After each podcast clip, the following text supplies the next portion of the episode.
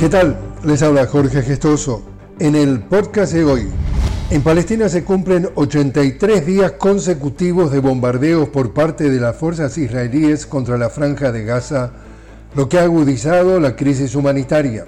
Durante las últimas 24 horas, miles de palestinos de los campos de refugiados de Al-Bureij y Al-Nuseirat buscaron refugios en el hospital Al-Aqsa para resguardarse de los ataques israelíes.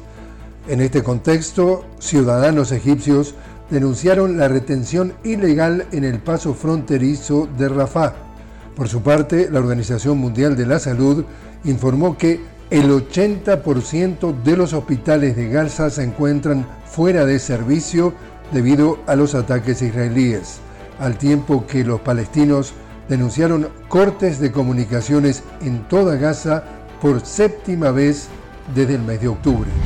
En Argentina, diputados de Unión por la Patria sostuvieron un encuentro en el Congreso con el fin de tratar la ley Omnibus que incluye 664 artículos y que implica una profunda reforma del Estado impulsada por el gobierno del ultraderechista Javier Milei, que busca dar facultades especiales al Ejecutivo, además de eliminar derechos electorales y de participación política tras la llegada del mega paquete de leyes que envió Milei al Congreso, en algunas localidades y regiones del interior de la provincia de Buenos Aires, los vecinos hicieron sonar sus cacerolas contra el proyecto ultraderechista del gobierno de Milei.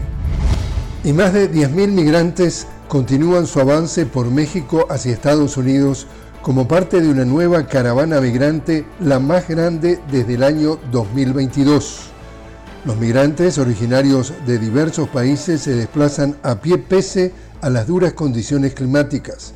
Entre los migrantes se encuentran adultos y familias completas quienes han permanecido durante meses en la ciudad de Tapachula, esperando obtener documentos que les permitan continuar su viaje y llegar a la frontera sur estadounidense.